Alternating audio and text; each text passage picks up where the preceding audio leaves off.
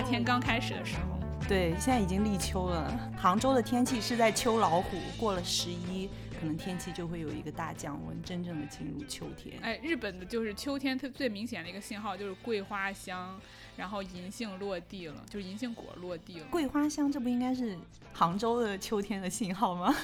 江浙。对，但是事实上全就是我感觉全世界整个亚洲或者这个叫什么亚热带。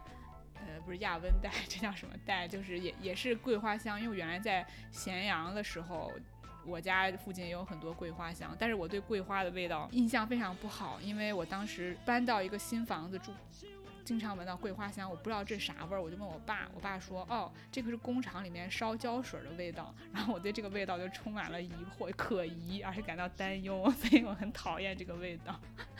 哎，我跟你正好相反，我很喜欢桂花香味，就是因为小的时候我妈经常用的一款香水就是桂花香味的香水，所以我只要闻到那个桂花香味，我就会想到我妈，是一种非常对非常温暖的感觉，对妈妈的味道，所以我一直觉得这个味道非常的中年人。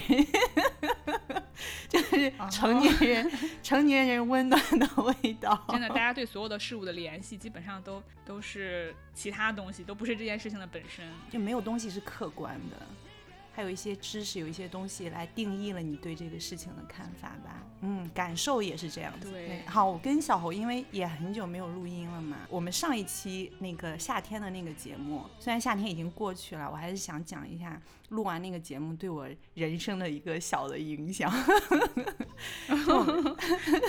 我们上一期讲那个，嗯，五个扑水的少年，我真的还挺推荐大家没有听过的朋友去听一下那期节目，因为非常非常开心。那一期就讲少年的故事嘛，中间我们就提到。说那个年轻人，就是大家对于感情啊，如果有了什么问题，就可以很快的把它解决掉，就不会像我们现在成年人之后有这么多的有的没的的面子问题吧，还是什么问题，自尊心也好什么之类的。嗯，跟小侯聊完之后，很多次就会想到自己说的那些话，就我我我不是跟我当时的那个相好已经绝交了吗？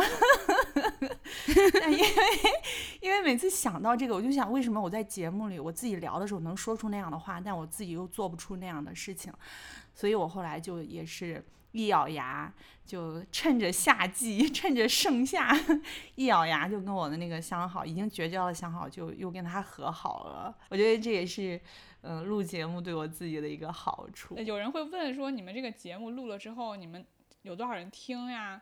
或者说你们这个节目录了有啥意思吗？就是你为什么要坚持又不能赚钱啥的？平时我们在聊天讲话的时候，其实有很多很多的灵感或者是说想法，其实都是非常非常重要的，就是很值得记录。但是我们说完就完了，我们还是按照自己想的，就是自己特别习惯的方式继续去思考，就忘了我们自己。的那些就是成长瞬间的那些想法，其实那些东西很重要。然后录节目的话，其实我有时候会反复听我们之前录的节目，然后在反复听的时候，我就会惊讶说，其实我当时就已经有这样的觉悟了，但是为什么后来我又把这些东西就忘记了？我做事情也没有这样做。所以我觉得就是录节目有个好处，就是一个是一个讲出来是第一件很重要的事情，第二件事情把它记录下来之后再去听，就是有一种呃提醒自己的方法。小侯，你。刚才讲这个真的是跟我们今天要讲的这本书给我的感觉是非常相近的，那就是我我们都是一个循序渐进的过程，就是我们不管我我们自己所谓这个成长也好啊，解决一些问题也好，就是这样子，就是光有一个灵光一闪，这个事情就不可能说立刻就做成了，就非常循序渐进。所以我们今天要呃跟小侯想聊的就是一本。让我我感觉是循序渐进，在解决问题，展现了这样一个过程的一本科幻小说。这本小说叫什么名字呢？那你来跟大家介绍一下。啊，今天我们要讲这本书叫《挽救计划》，然后它的作者叫安迪威尔，之前成名作应该是《火星救援》这本书，《火星救援》是他当时在他的博客里面先连载这本书。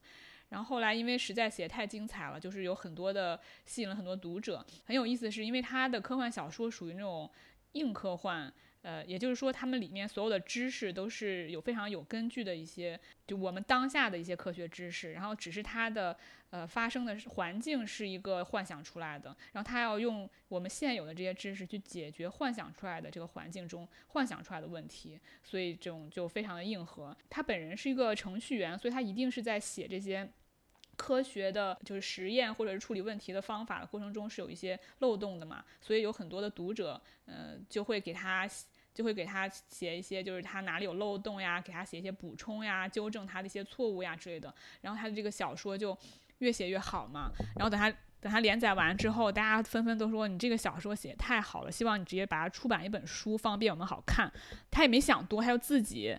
自己在 Amazon 上出了一本电子书，好像就就卖一块钱还是零零元，反正就是就胡乱卖一下，他也没有想要赚钱。结果这本书就超级火，后来就应该就是被出版社呀，还有好莱坞都签约了，然后拍成了电影，然后书本也大卖。就是他就是这样一个出道的过程。后来他又写了两本书，其中一本不是很有名，但呃，应该应该也还好，也还好，就是呃，据说也是很好看。我们今天要讲的是他第三本书，叫《挽救计划》（Project Hail Mary）。打断一下小红，因为我我其实并不是一个科幻小说的读读者，就是我很少读科幻小说。我对科幻小说的记忆还是回溯到我高中的时候，那个时候有一本杂志叫《科幻世界》。那个时候会读科幻世界上的小说，但是我长大之后就没有读过，呃，一本成本的科幻小说了。嗯，这本《拯救计划》还是在小侯的推荐下，我这么多年来 完整的读的第一本科幻小说，所以我不太清楚大家所谓的这个硬核，什么叫硬核呀？很多人那个时候，我记得大家会形容，呃，诺兰的电影会说他非常的硬核，或者男的都很喜欢去看诺兰的电影，然后以彰显自己的智力啊，什么在 电影院里给旁边的女朋友讲解电影。所以诺兰的电影跟这个小说都所谓的硬核嘛，他们是一个意思吗？就是我的理解哈，就是硬科幻里面是他们里面有一些非常。呃，应用了一些真正的科学知识，在关键的就是问题的推理，然后和解释上面。呃，诺兰可能就是因为他对于时间的解释，可能就是需要一些理论做支持，呃，达到这样的一个效果。就是他不是说他的这个设计是凭空而来的，呃，以及你要去理解他的这个设定，你也需要就是先了解一些。知识才能去理解，就是尤其在这本书里面，它体现在它里面解决问题的时候，它不是直接告诉你说哦有这样一个知识，然后得到这样结论，它甚至写了很多在得到它很就是从未知的事情，然后得到呃结论的时候，它整个那个做实验的推演过程很有意思，然后所以就很硬核，就是如果不是一个科学家或者有科学精神的一个人，没有没有经过这种科学培的。培训吧，训练的人是写不出来这样的小说的。呃，软科幻，其实我就举个例子，我们当时其实我们这个节目在几年之前聊过一个电影叫《降临》，算是软科幻，因为它里面其实是没有硬核的知识的，反而它是把重点放在了就是地球人和外星人他们之间的交流用的那个语言上，然后他他会讲这个语言是。一个什么样的形式，然后这个形式就是语言的形式，来影响了人的思维形式。不管从它的设定，还有它对问题的解释，是一个非科学的。我在没有读的时候，我对科幻小说的有一个所谓的刻板印象吧，就类似《银翼杀手》或《沙丘》这样的电影呢。因为我是看了科幻电影嘛，给了我所谓科幻的这种感觉。我会觉得，它就是把整个环境就搬到了一个非常。未来非常超现实，然后他所有的故事都发生在这个超现实的环境、超现实的逻辑下边。我会觉得科幻就是它的幻想的成分会非常非常的大。所以我读这本小说的时候，一开始我会觉得啊，这不是一个不给我一种特别科幻就特别 fan fantasy 那种感觉的一本小说。读完这本小说之后，我去听了那个就是杨大一他们主持那个读书的播客节目。然后那个节目里面，他也说到说，呃，他其实读这本小说的时候很失望，因为他对科幻小说的预期就是 blow his mind 的那种，就是给他一个奇观式的一个一个场景，让他就是他想不到的事情。但这本小说里面所有的事情都是已知的事情，很少有那种幻想出来的宏大场景和奇观在，所以他就感觉索然无味。我觉得科幻小说很容易就是给，就是这四个字很容易给人以这样的一个印象，就是我们要有未来，我们要有奇观，我们要有一个就是一种情绪在里面，就是人们对未来的一种呃倾向或者预测的情绪在里面。不同于现实的一个设定，就那个设定占了非常非常大的成分。我我觉得是我这种不读科幻小说的人啊，会对科幻小说有的一个刻板印象。所以其实我读这本小说的时候，反而有很多的，就是它因为没有了，打破了我这个刻板印象，其实反而让我觉得有一种非常嗯新鲜的感受吧。对，就不会让人觉得说科幻小说是一个非常难进入的。这么一个领域，我甚至觉得大家其实可以把科幻小说这个限制去掉，然后就是再读一本小说和科学 相关的一个小说，就挺好的。就是乌红他出了一本关于他个人回忆的这么一本书，叫《报记》，说了一个非常有意思的点啊，我我觉得跟呃回应一下刚才说这个，就是他明明是一本写个人回忆的。那个书都是回忆性的、自传性的散文、自传性的这样文字，但是他就说我这本书我不把它叫做回忆录，他给他的副标题是与记忆相关，他认为这是一种不是个人回忆录式的。关于记忆的写作，就大家可能一想到你一个年龄这么大、七十多岁的人去写一些你年轻时候的事情，大家会往往会把这个扣上一个回忆录的这样一个标签儿。那回忆录的话，你可能对回忆录就脑海里有一个模糊的一个印象，觉得回忆录应该这样写、这样写，对吧？我几岁几岁的时候怎么样，或者写的都是你亲身经历的事情。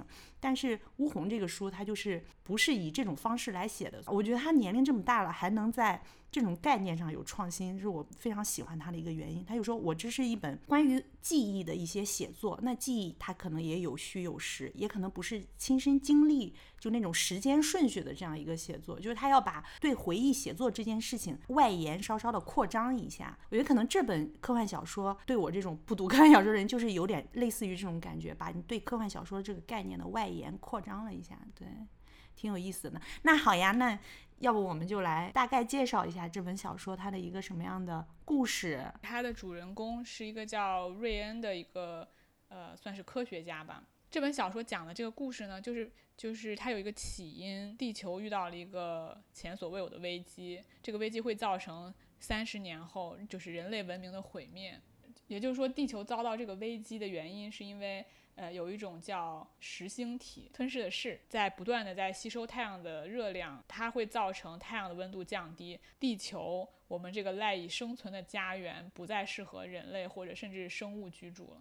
也就是说，太阳系要死亡了。所以全世界联合起来，他们找到了一个小学老师，然后让这个小学老师来拯救地球。然后这个小学老师就是我们所说这个主人公瑞恩，他是一个研究太空生命的一个博士，但是因为一些他的论文的理念和别人不一样，然后被人排挤，从然后他从此就退出了学术界，开始教小学的小学生了。他这个设定略微有点像那个《Breaking Bad》那个化学老师，就是他明明是一个。很厉害的，对，就是一个扫地僧，但是就是这么巧，他就是被这个全世界最厉害的人发，就是人人群发现了他，让他带领着大家，呃，一步一步解决了这个问题，然后就是整个这样一个过程，他是地球的英雄，他拯救了我们地球，他是一个美国人。那他新奇的地方在哪里？听这个故事的话，他好像就是一个非常。传统的故事框架是一个平凡人，就是一个有技能的平凡人如何发被发掘出来，然后如何又成为英雄的这样一个过程。它有意思的地方在哪？这本书对我来说最有意思的地方在于被带入瑞恩的这个眼睛和这个脑子，对这个问题从从理解到分析到找到问题原因，到你着手去解决，在解决过程中出现了无数的差错和问题，就把那些所有的问题一个一个解决。就是他每个解决问题的这个过程的这个问题非常非常的具体，他所用的手段和也写的非常非常的具体。我们遭遇到这个危机。到底是一个什么？日本的宇航局先首先发现，他在小说里面写的是日本宇航局首先发现的。然后他们是发现那个太阳在温度在降低这件事情，然后他们就发现有一种东西叫呃佩特洛娃线，一个细细的红外线，嗯，是在太阳和金星之间，这个射线呢是和太阳的温度降低是有关联的，所以他们就在查到底是什么。有什么关系，所以他们在观测太阳和金星的过程中发现了有一种东西，好像是生物。人类第一次面对外星生命，难道就是就是人类要灭绝的这种时刻吗？然后后来他们终于就想还想办法采集了一些这样的一可疑生物的一些样本拿回来。这个时候就到我们的主角出场了。这个主角就派去理解这件事，这个生物，就他要去知道这个生物它是什么东西。他首先知道，他想知道这个生物它是用什么做的，就理解它的行为，为什么是太阳和金星之间？他对太阳有什么需求？他对金星有什么需求？首先，他他用生物的方式来知道，哦，这是一个单细胞动物，它的能量来源是来源来源于热量，哎，来源于光，就是所以太阳是有足够的光和热来提供给。这个单细胞动物，它们一个一个能量的，然后又为什么是金星？金星上有什么？他一开始可能会想说，哦，那可能是某一种光谱，呃，什么样的光波？然后后来他在想说，那如果我是一个在呃宇宙中黑暗中完全什么都看不见的一个一个宇航员，那我所需要的是什么？他后来分析出来，其实是二氧化碳。金星上面有非常非常浓厚的二氧化碳的浓度。然后终于在一些实验过后，他发现，呃，手上的这几个噬星体样本，他们一旦就是接受了，就是看到了二氧化碳，他们就立刻跳向二氧化碳，就奔赴二氧化碳。他就是在这个过程中就整个理解了这个噬星体的本质，先去太阳那个地方获取能量。他们因为他们获取了太阳光能量之后，太阳上他们无法得到他们就是合成这个他们细胞所需的这个。过程中所需要的碳元素，需要呃找到有二氧化碳充足的地方，从嗯太阳上面直接可以看到金星嘛，然后就立刻就是叫什么飞奔到金星，因为单细胞生物如果让它离开它所在地方，然后在宇宙茫茫的宇宙中奔向另外一个星球是完全没有道理的，除非它非常非常需要什么东西，他们利用光能。在推进他们前进的这个过程中，就产生了佩托罗娃线，然后这个是其实是他们的运动轨迹，他就理解了问题的起因。我不知道这本书它是在哪一年写的，因为为什么提这个问题啊？因为这个细这个东西命名为噬菌体，它其实就是一种单细胞生物，就很容易让大家联想到非常简单的生物嘛，就是细菌。噬菌体它就存在于好多星球上，只有。其中，他们发现就只有在某一个星球上没有这个噬菌体，它就很容易让人联想到新冠，就联想到这种传染病。豆瓣上对它的介绍也是说，这是讲一个各个星球都被细菌感染了这么一个设定。我在想，他是在新冠爆发之前想到的这个设定，还是说新冠爆发之后想到的？有意思，这个我不知道哎。嗯，就如果他是新冠爆发之前，他就是很抓住一个科学的前沿，就因为在新冠爆发之前一开始爆发的时候，美国人就流传一个阴谋论嘛，就说是比尔盖茨他们这些人研究出来了细菌，然后把它释放出来，然后这个的阴谋论的来源就是因为在可能几年前，比尔盖茨在一个。就公开的演讲上就提到说，我们人类要要想去解决的一个问题，其中就是一个大型传染病。也就是说，非常有科学前瞻的人，在新冠爆发之前就已经开始想到我们要应对一个大型传染病这样一个问题。如果这个作者竟然是在新冠爆发之前就想到说，我们整个星球、整个宇宙。要去应对这样一个问题的话，我觉得他真的很聪明。小侯解释了这个之后，我就觉得，就它造成的影响非常大，它造成的问题非常大。但它原理其实非常简单，就是病毒要不断的复制它自己，病毒要要去找新的宿主，可以传播与扩展。我读这个小说里讲噬星体这一段的时候，就是不断的会联想到这个。也就在新冠之前，我可能不会对这个事情感兴趣，但。就是因为我们现在活在这个新冠这疫情之下，然后这个设定就变得非常的很近，它变得很近，所以读起来可能更觉得跟自己的生活相关，就更有意思了。当你感兴趣这样的一个问题的时候，你其实也很感兴趣，就是这个东西到底要怎么解决。你好像是在看一个科幻小说里头的这样的一个问题，但事实上你心里想的是，那我现在身边遇到这样的问题，如果我是他，我要怎么想办法去解决？然后，所以就感到读的小读的时候，就是你不光是带着兴趣去看的，你反你更更是带着一种追寻答案的这样的一个这个急迫的心情去看。反正我是有这种感觉。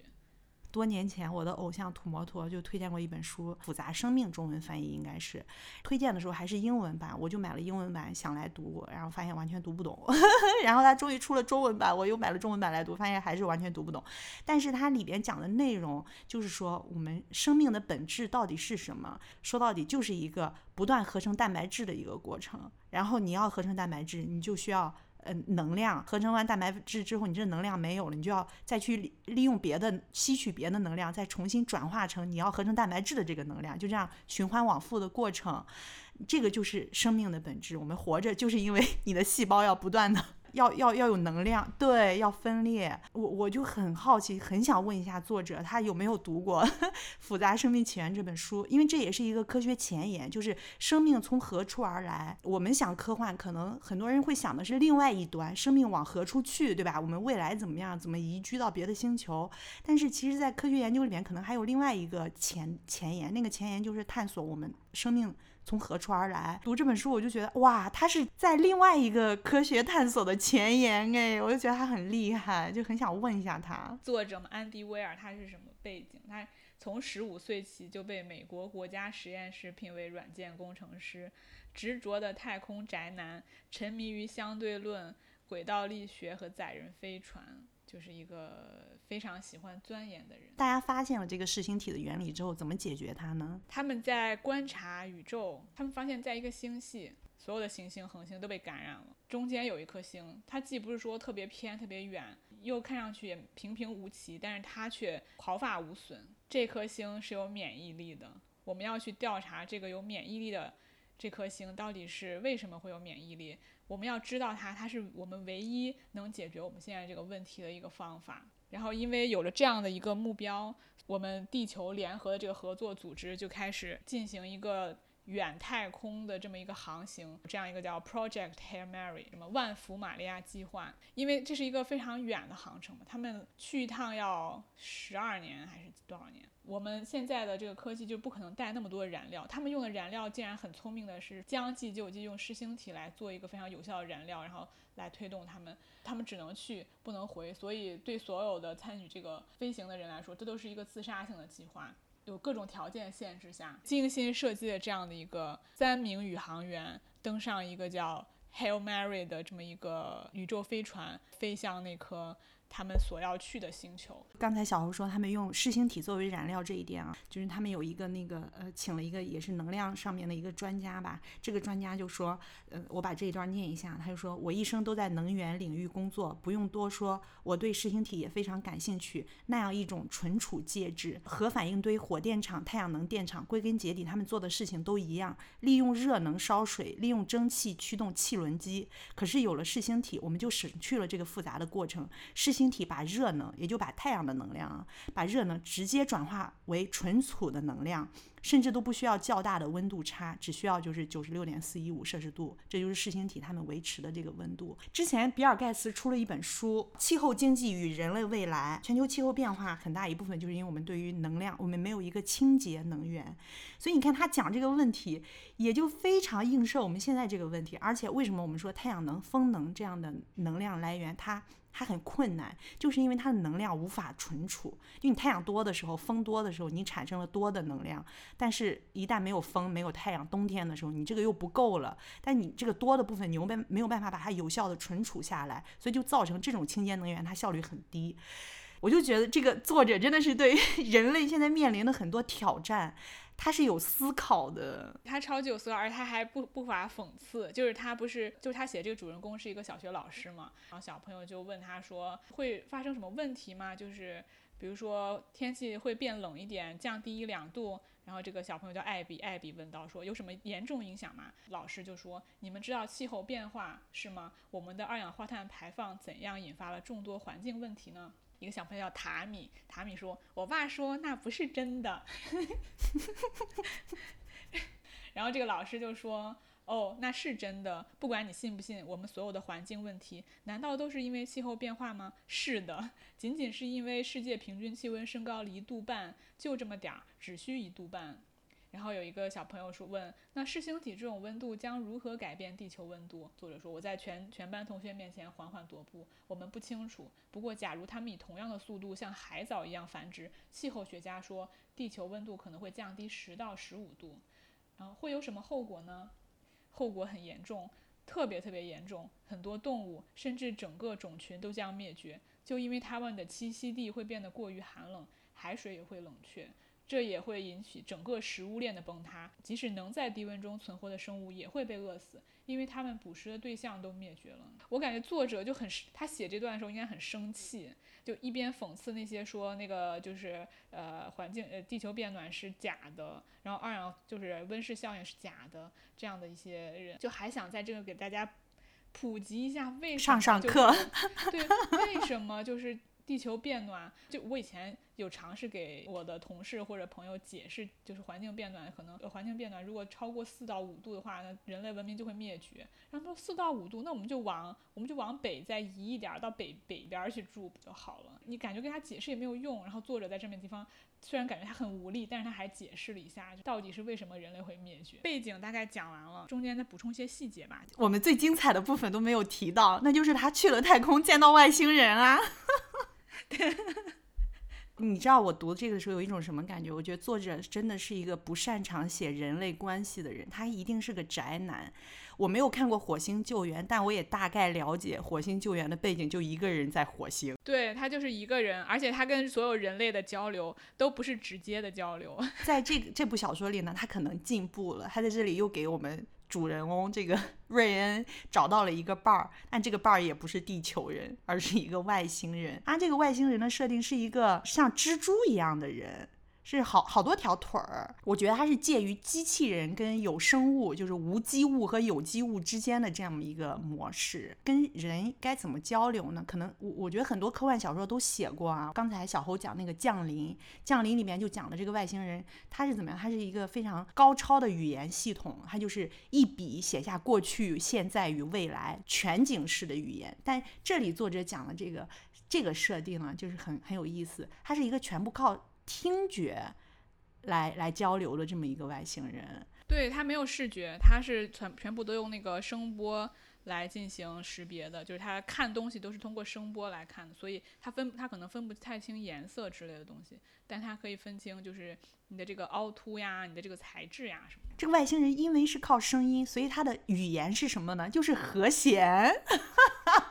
嗯。我觉得你肯定没有跟没有像我读这个这么有兴趣，因为我最近在学吉他，你知道吗？然后我就读的就很有趣，我就赶紧发给我的相好，因为我的相好也是对乐理非常感兴趣的一个人，就是很有意思。我觉得最有意思的是，作者真的是非常注重细节，他在讲他如何跟这个就是通过和弦。我们是通过这个语言的声音啊、音调呀，如何跟这个和弦星人一起交流？他在从我们互相破译。彼此的那个密码的那个过程，他都把它整个写出来了，用到了电脑，还用到了 Excel 表，然后用到了就是对于声就是音频的分析，通过那个他对和弦那个音的收集进行一种可视化，完了之后我把我理解的东西写进去，这样做一个对应的表格，他等等于说自己生生造出了一个词典，编程写了一个类似于翻译器的东西。我没有想到的问题，就比如说。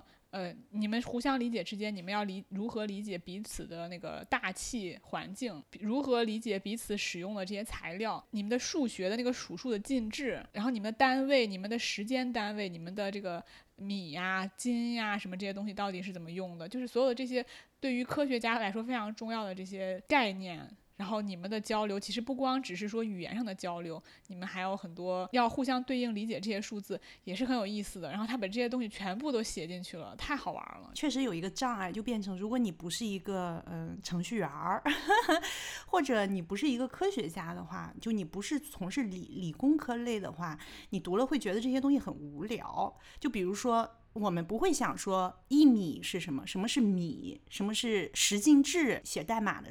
同学就都知道二进制，对吧？十进制不是一个相关领域的话，你可能读了就觉得啊，这有什么会对读者造成一定的筛选吧？啊，对，这个肯定是会的。这就是我在听就是杨大一他们那个文化有限的时候，因为那三个主持人都是文科生，然后他们三个给这本书打的评价都很低。像我哈，我如果满分十分的话，我可能会打十二分或到十五分，但他们都给了及格，就是六分、七分、七点五。尤其是在杨大一就说里面就是都是这些。问题就是这些非常具具具体体的问题，但是我觉得主人公 Ryan 他在对这些问题进行理解，然后他想要解决这个问题，在解决问题的过程中也会遇到问题，有些问题可能就是说啊这个东西是无解的怎么办？就是 Ryan 他在做的时候说，嗯，我就只能做到这个了。我不能，我不能验证我的这个结论是否正确，但是我最多只能走到这儿，所以我就假设它是正确的。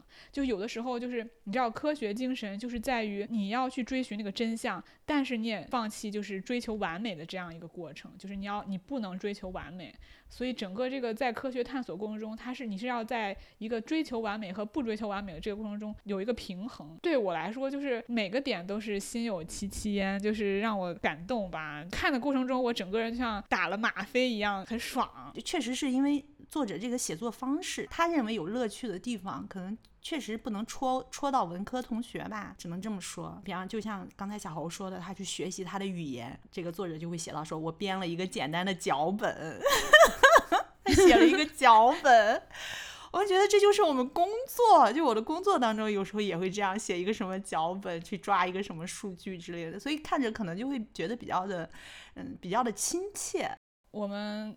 不能为了就是和谐，然后就不提出这个这个问题。就这本书真的是非更适合理科生看，可能适合那种我觉得高中生吧，因为这本书里面其实很多的数学、物理和化学的知识，其实就是我们高中时候学的东西。他用的量子力学，我觉得类似这些东西可能非非常非常少，主要的知识都是高中之前学到的知识。高中生一定会很喜欢看，而且我觉得就是。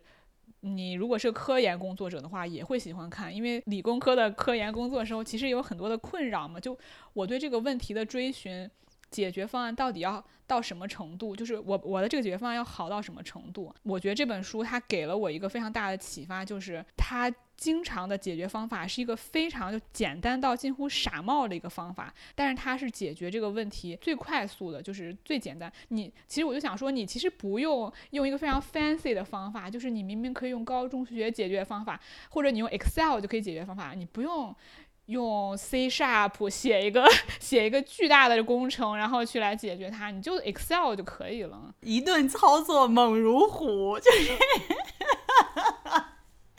就大家工作经常是这样，你知道，一顿操作猛如虎，最后一看什么效果都没有。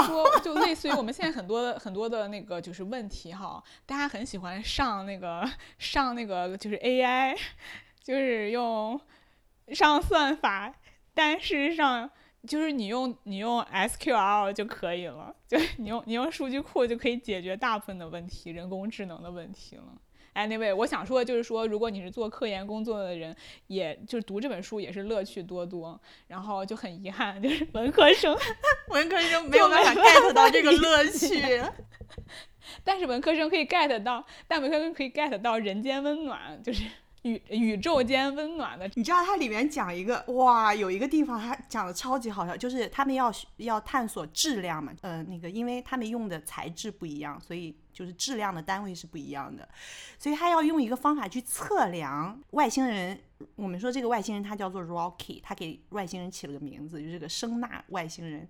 他给 Rocky 给了他一个东西，他要测量这个东西的质量。那他用了一个什么方法？你你还记得那里吗？太聪明了，它其实就是根线是吧？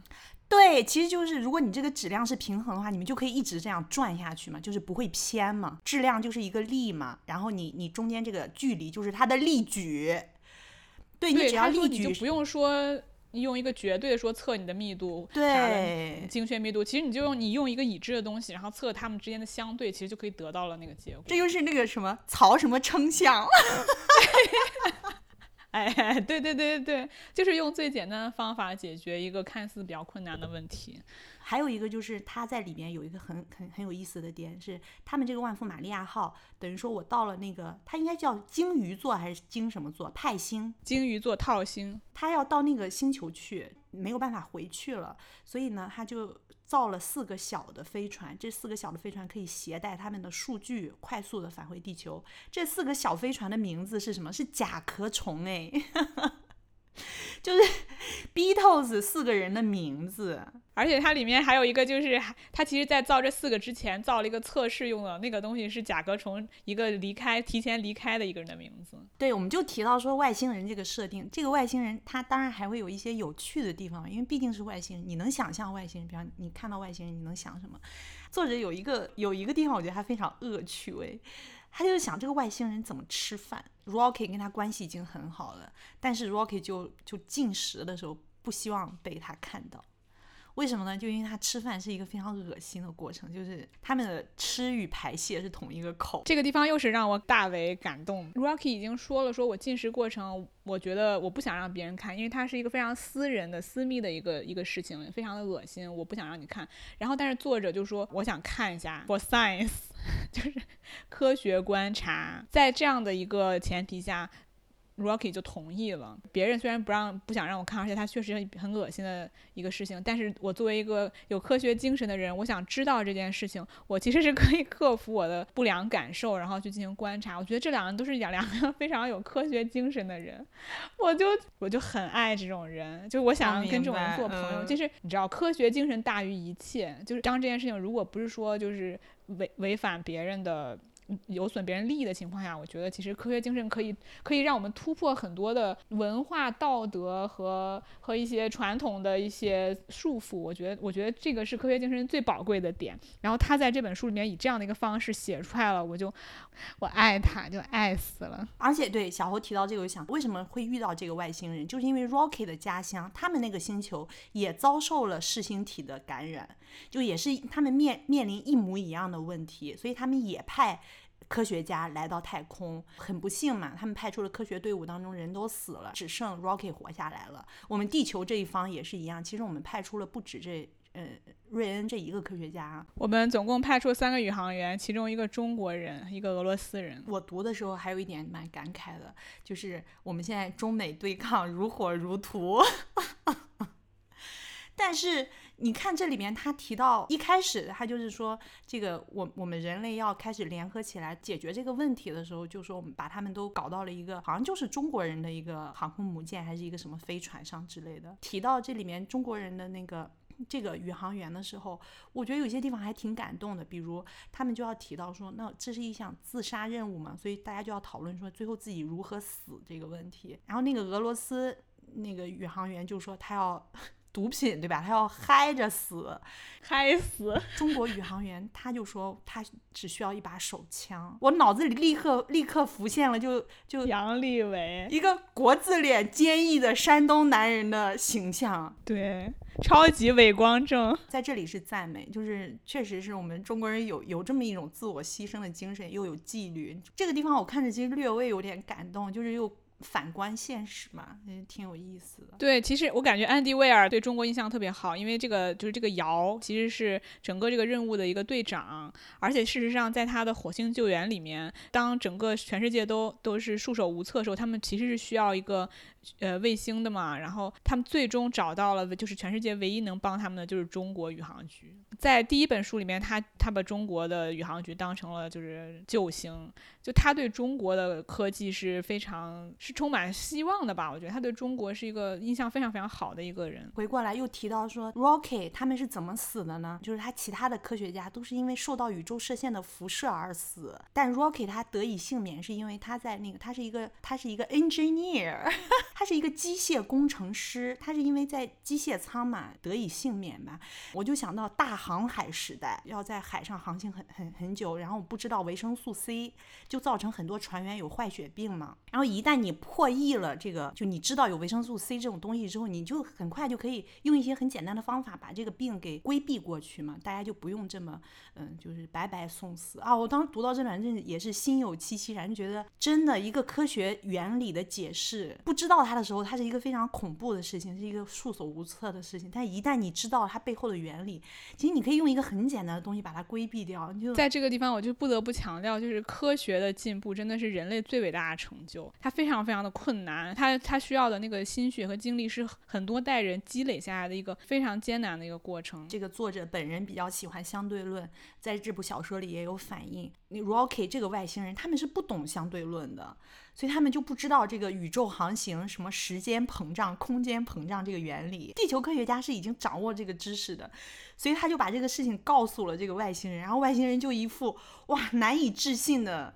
这就是他描写了这么一个场景嘛，感受到作者对于相对论这一伟大理论的那个崇拜之情。爱因斯坦也真是人类瑰宝呀。江波做人，也就是 Rocky 他们那个星的人，他们睡觉的时候就需要有人看着。就是他们刚开始建立联系的时候，我们地球人每二十四小时一定要睡一觉嘛。Rocky 就是可以感觉好像很长时间不睡，但他一旦睡觉的时候，他给他就说我要睡觉。然后 Ryan 说好吧，那我先回去做实验。Rocky 说你留留下，然后他又请求 Ryan 留下。说瑞安说干嘛？他说我要你看着我，说你看着。然后瑞安说这件事情太诡异了，我可就是看着别人睡觉。呃，Rocky 就说我们大家睡觉的时候都互相照看的，但是因为我的队员他们都死了，就没有人照看我。就你可不可以看我？Ryan 他一开始是抱着那个什么鬼，然后后来他立刻就心软，他说好的，我看着。哦，然后那个时候我整个人就挂了。我看到这句话，我就想到啊，这真的就是字面意义上的 look after，就是照看。照看这个意思有一个很大的，就是你要看着 看着他就行了，他也不需要你干嘛，他就是需要你看着他。对，你说一个人吧，比如说像 Ryan，他可能。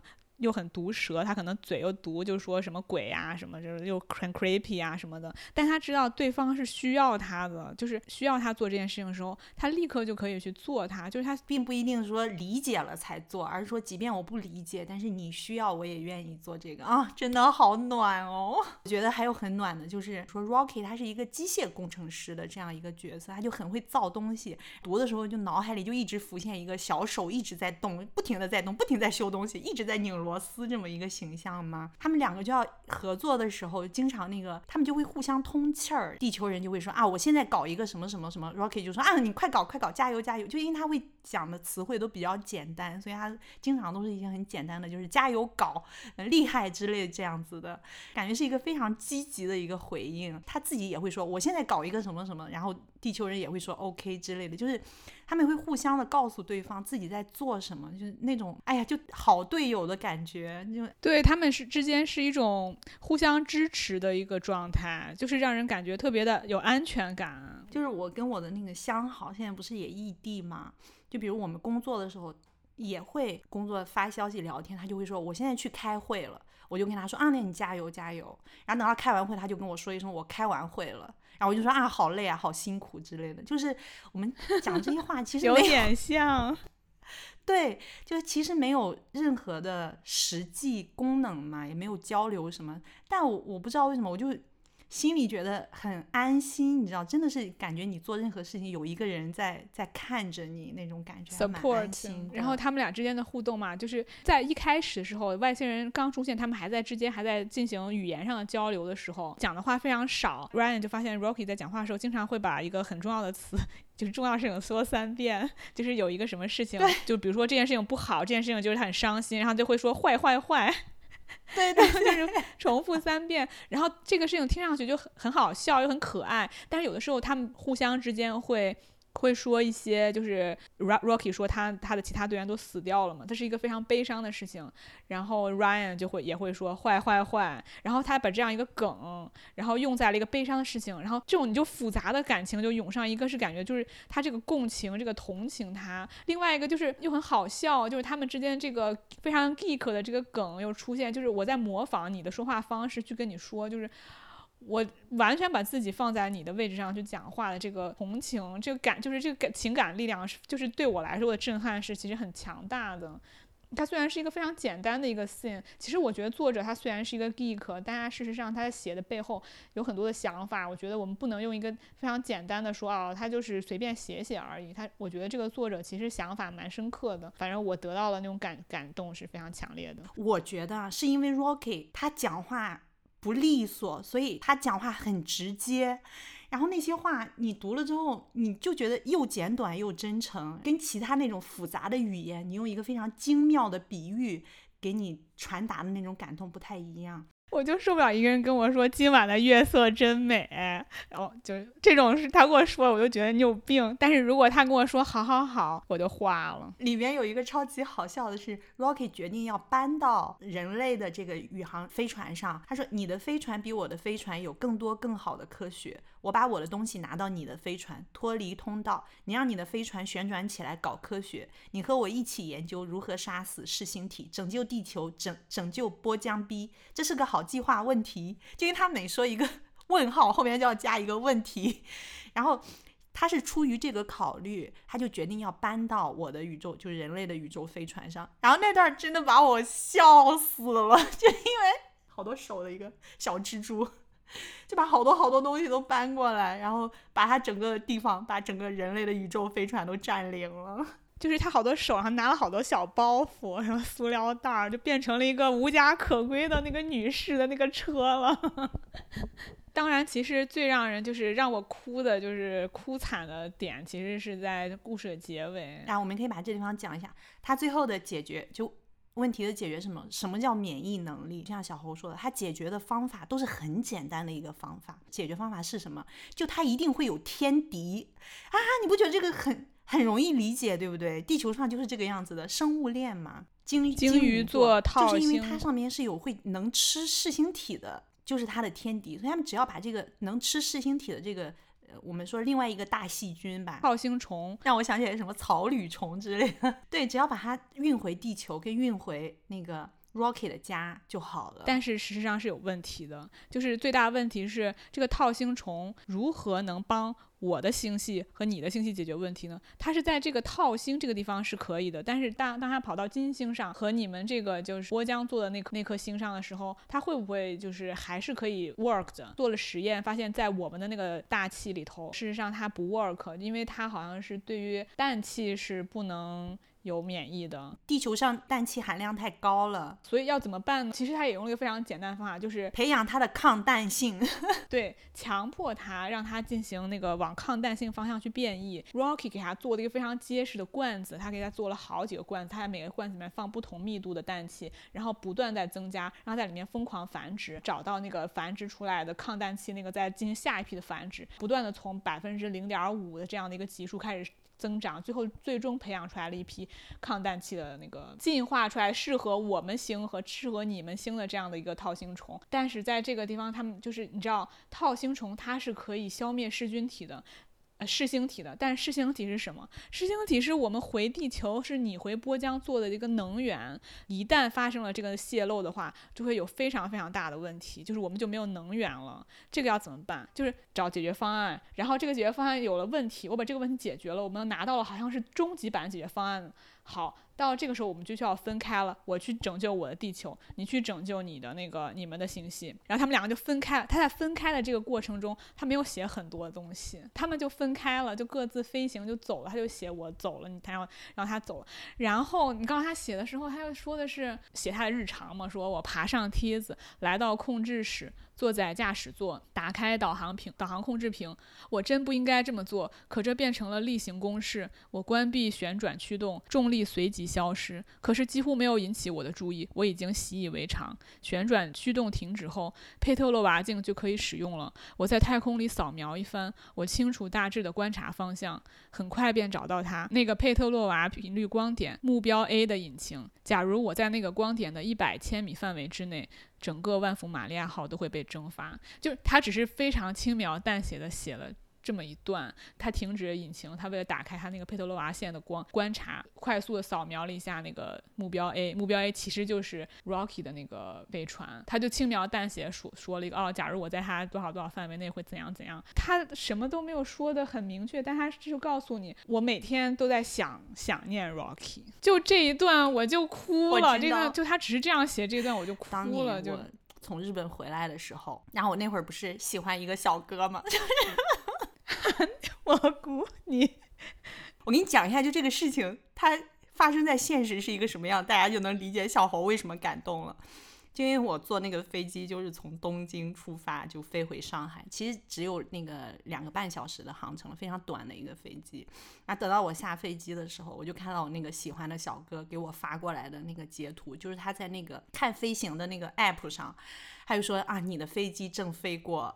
什么富士山？追踪了一下我这个飞机整个的航线啊，这个 这样讲了，你是不是就知道了？就是跟这个我知道你为啥爱他了，学会了，学会了。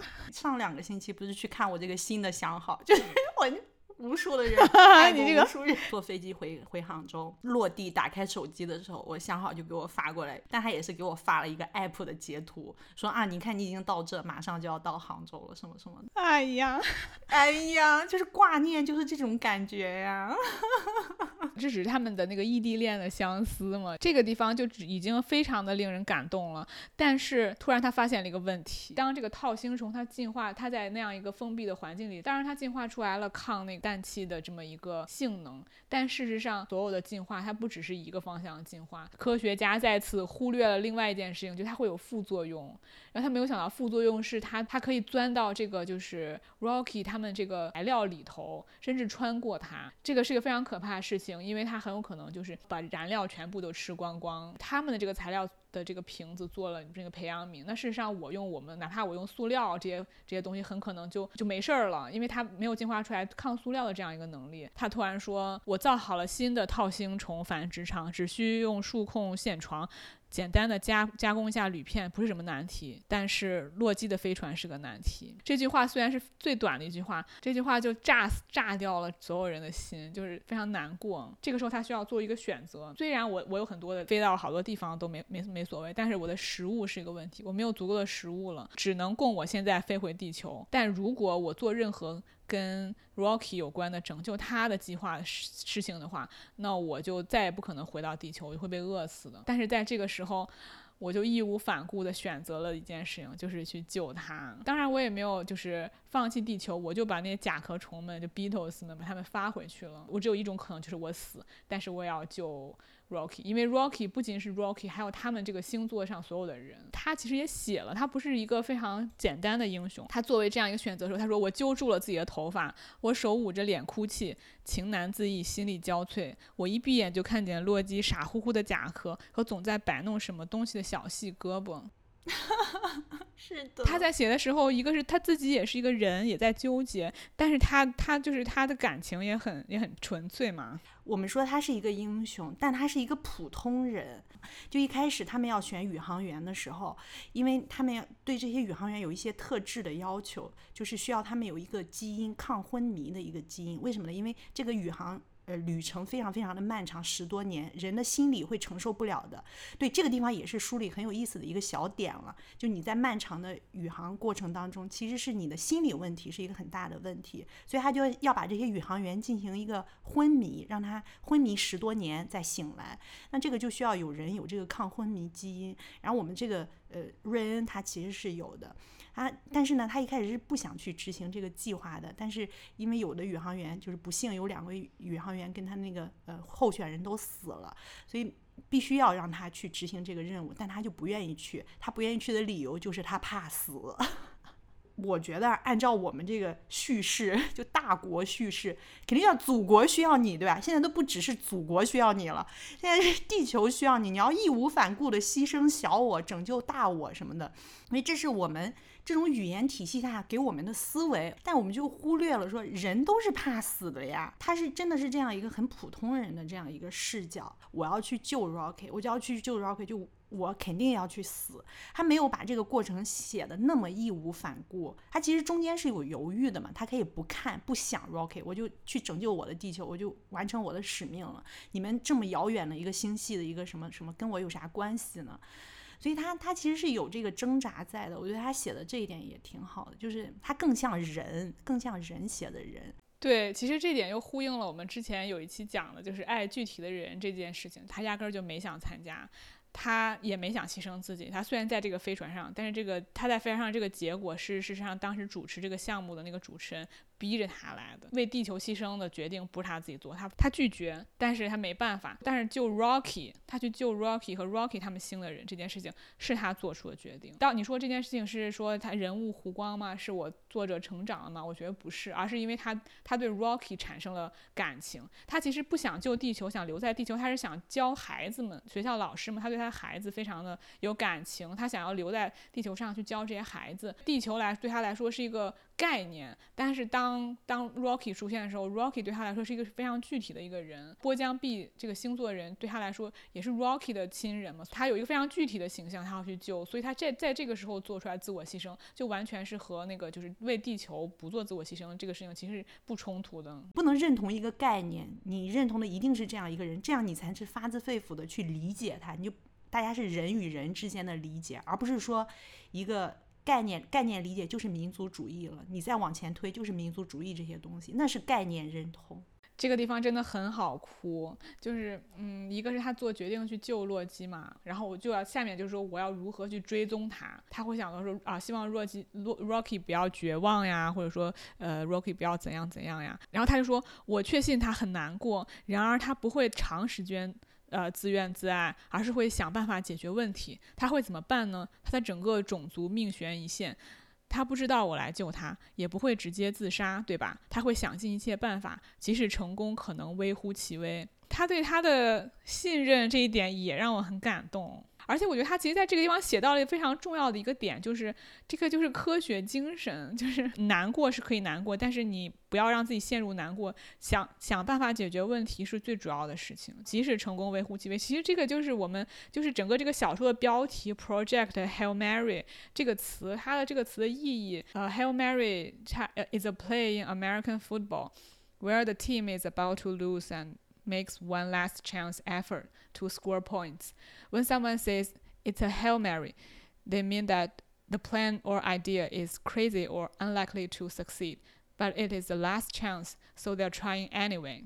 你这件事情，你可能百分之九十九的情况下你会失败，但是你仍然要去想办法去做，而且因为因为它是你最后的 chance，这么一个复杂的概念，当他用一个非常简单的词去来总结它，然后这个这个词如果作为一个习语，你们经常很容易的就会提起它的时候，这个事情其实会经常提醒你去这样想问题。就 positive thinking 是一个非常轻而易举去想起来的事情，我觉得这个是一个特别好的东西。我觉得在我的词典里其实没有这个词，所以它，所以我很长时间就就就是缺乏这样的精神。语言决定思维，日语里面你想到的一个词，我脑子里立刻蹦出来就消干奈。消干奈，对我第一个听到小干奈，我我就我就惊呆了，好容易放弃。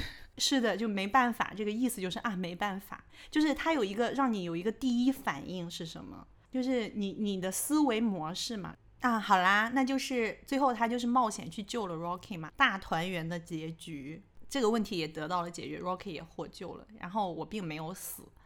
我到了 Rocky 他们的星球，他们把我好好的照顾着。在 Rocky 的星球上，还是一名光荣的人民教师。他提到了一个词，特别有意思，就是最那那一章的第一一头开始，我刚吃完一个我肉汉堡。我一开始看到这个词，我想说这个翻译翻译的有啥这么奇怪？翻译什么鬼？然后我就略过了。我相信很多人都略过了，只连作者也特意没有提。然后直到稍微更往后一点，他才提到说这个他们这个波江做的人帮他通过他自己的细胞，然后给他。他复制了一堆肉，就他自己的肉，然后给他做了一个汉堡，是用他自己的肉就克隆出来的东西给他做的，然后叫我肉汉堡，我之后才 理解到这么恶心的食物。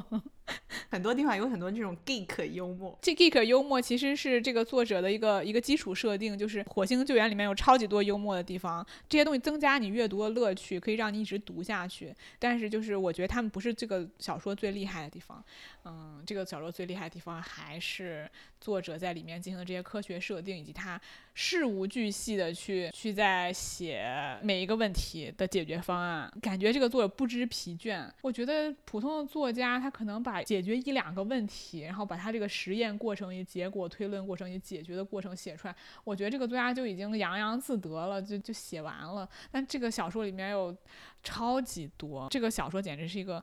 宝藏就是一个探索的过程吧，成也探索，败也探索。很多人不喜欢它的原因，可能就是在于它过于的放到每个具体的问题上。但是很多人喜欢它呢，也可能就是因为这一点。坦白的说，我是比较中立的那一派。但是这个小说呢，它很有趣味性。就刚才我讲的这些小小的地方，包括什么我肉汉堡，还有比方说 Rocky，它是一个，就是它是一个声波动物，所以它表达感情的时候，一会儿高八度，一会儿低八度之类，就这种小的细节，它让它整个小说。更丰满，更有趣味吧，这也是读的比较开心的地方。我听完那个播客嘛，就是 文化有限那个播客之后，我就很生气，我就大概写了一段话，就为什么很生气啊？大一说这本书就是一个接一个的问题出现问题解决问题，让他感觉很无聊，又没有其他科幻小说，比如说《三体》和《克拉拉和太阳》那么就是有那种奇观性，让他感觉三观感得到震撼。就是他阅读小说可能就是为了三观上的震撼，然后这本小说没有做到。但是我觉得他对三观的认知太片面了。难道你觉得就是好像你从来没有读过的奇观拿出来，或者桥段拿出来，这些东西才是震撼三观？也许这些东西可能在以前的我们的古书、我们的《孙子兵法》里面可能就有，只不过你当时没有在那个方向去理解。难道一个对外星人的想象你没听说过才是三观吗？想到当年我们看《降临》的时候，也感到了三观震撼。想想那个确实是宏大的场面和关于对语言模式和思维互相影响的这个想法，确实很新颖。看完我也。会思考很久，虽然就是这个东西过于抽象，我也没有思考出来什么文道。但是同样，我觉得这本挽救计划一点也不输。作者安迪威尔他一直是一个影响我世界观的人。我们一直被教育说要乐观，要理性。那么好，什么叫做乐观？什么叫做理性？告诉你要乐观的那些人，你的老师、你的父母、你的偶像，还是你的领导，他们乐观吗？他们理性吗？如果他们。又乐观又理性，你有见证过这个过程吗？你是或者说你因为见证他们的乐观和理性而改变过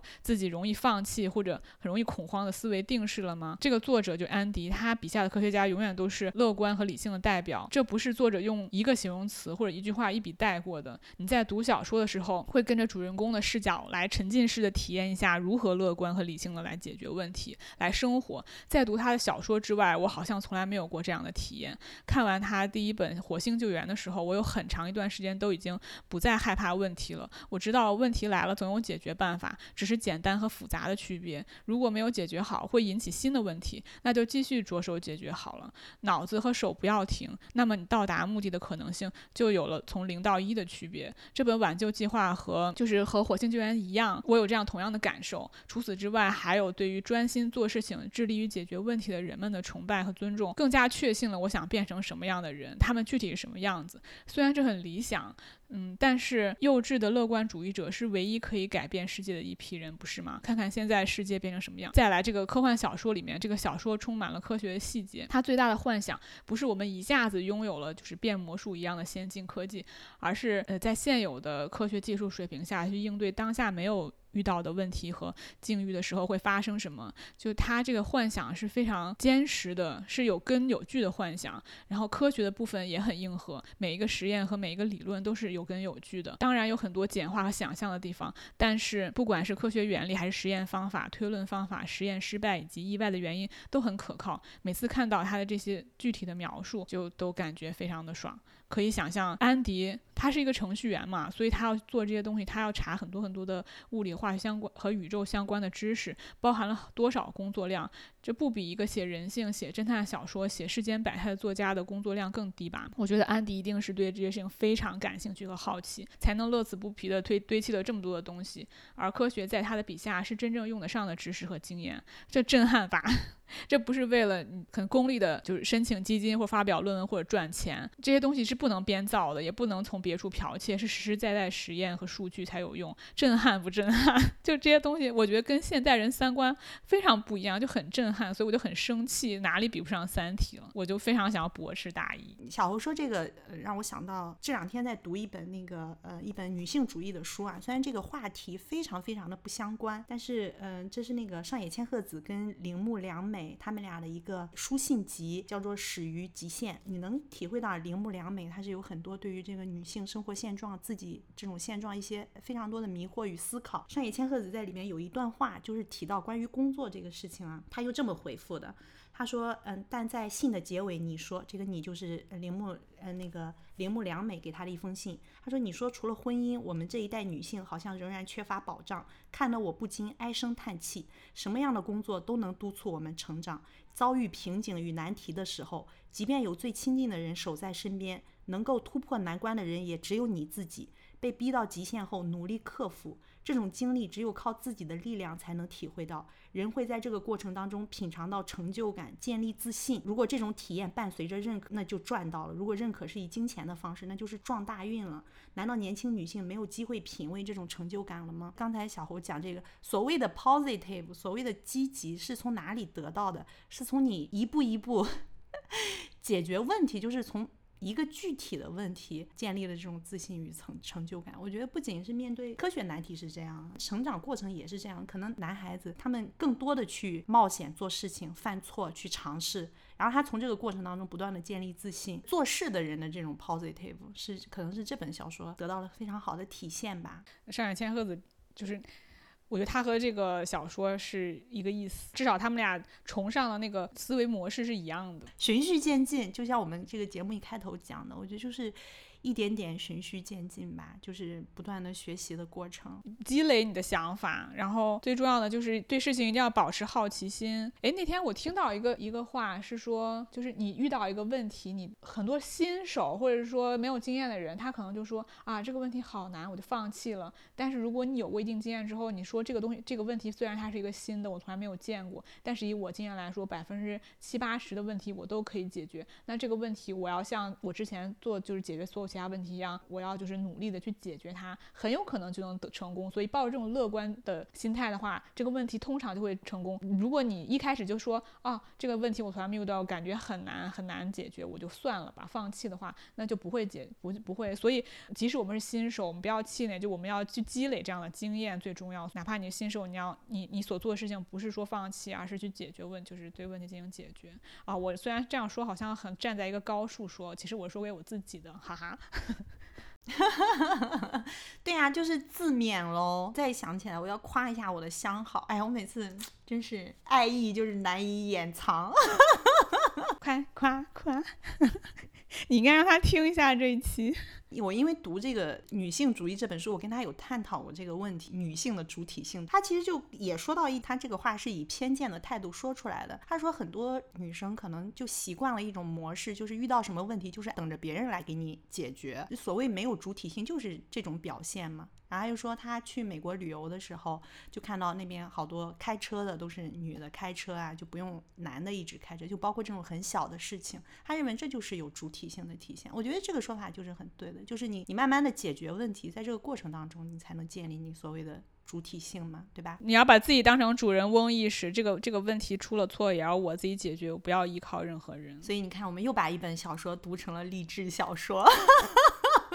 对，就我们需要这些东西。他对这个这个作者，他他真的就是震撼我三观的一个作者，他超级震撼，没有任何一个书能得到我这样高的赞誉。《火星救援》这本书真的是震撼了我的三观，挽救计划又加强了我这个震撼三观。安迪其实他就是一个很乐观的人。我听了有一期节目是他的采访，主持人就问他，就是说你就关于你的乐观这件事情你是怎么想的？因为别人觉得他很多人说觉得他过于乐观，他就说。他就是一个乐观的人。首先，他会觉得说，他说，你说现在这也不行，那也不行，那那我说让你回到一百年前，你愿不愿意回到？你就会发现哦，一百年其实有很多不行的地方。所以说现在尽管很多不行，但是还是进步了。他说科学不管是科技还是人性，其实都在不断的进步中。虽然我们发现它有很多的问题和漏洞，但是实际上它是在往前走的。也就是说，再过一百年之后的人，他肯定不想回到现在。也就是说，其实一百年后他他坚信是比现在更好的。就是随着各方面的发展，人们提到科幻小说，通常会想到那种，比如说是什么乌托邦的这种末世乌托邦呀，或者是说这个政府是有各种各样的，呃，就是纳粹政府或者是法西斯政府什么这个问题那个问题腐败，然后造成的问题，或者是说这个全世界所有的人都是傻子，只有几个青少年。聪明的意识到了 这个这个这个社会这个地球上的危机，然后他们去解决这个问题，就是都是这样的。但是他觉得这些东西对他来说，他一点都不买账，他觉得这些东西就没有意义，他不喜欢这样的，他就是喜欢乐观，他觉得就是现在科学技术就是。有很多是非常好的，然后原子弹，你既既可以跟他说是 nuclear bomb，也可以说它是 nuclear nuclear power，就看你怎么用。他永远相信所有的东西都有积极正面的一面，所以他他自己就是这么说，他说啊，they're not my thing，他是一个乐观的人。我就我就觉得安迪威尔的存在在地球上这件事情也是一个非常美好的事情，就是虽然地球就是世界这么差，但是有他这样的人在，我觉得很好。小猴亲情推荐。大对我听听推荐好啦那我们今天就先聊到这里了好的呀那感谢大家收听我们下期节目再见拜拜 In the town where I was born, lived a man who sailed to sea, and he told us of his life in the land of submarine So we say.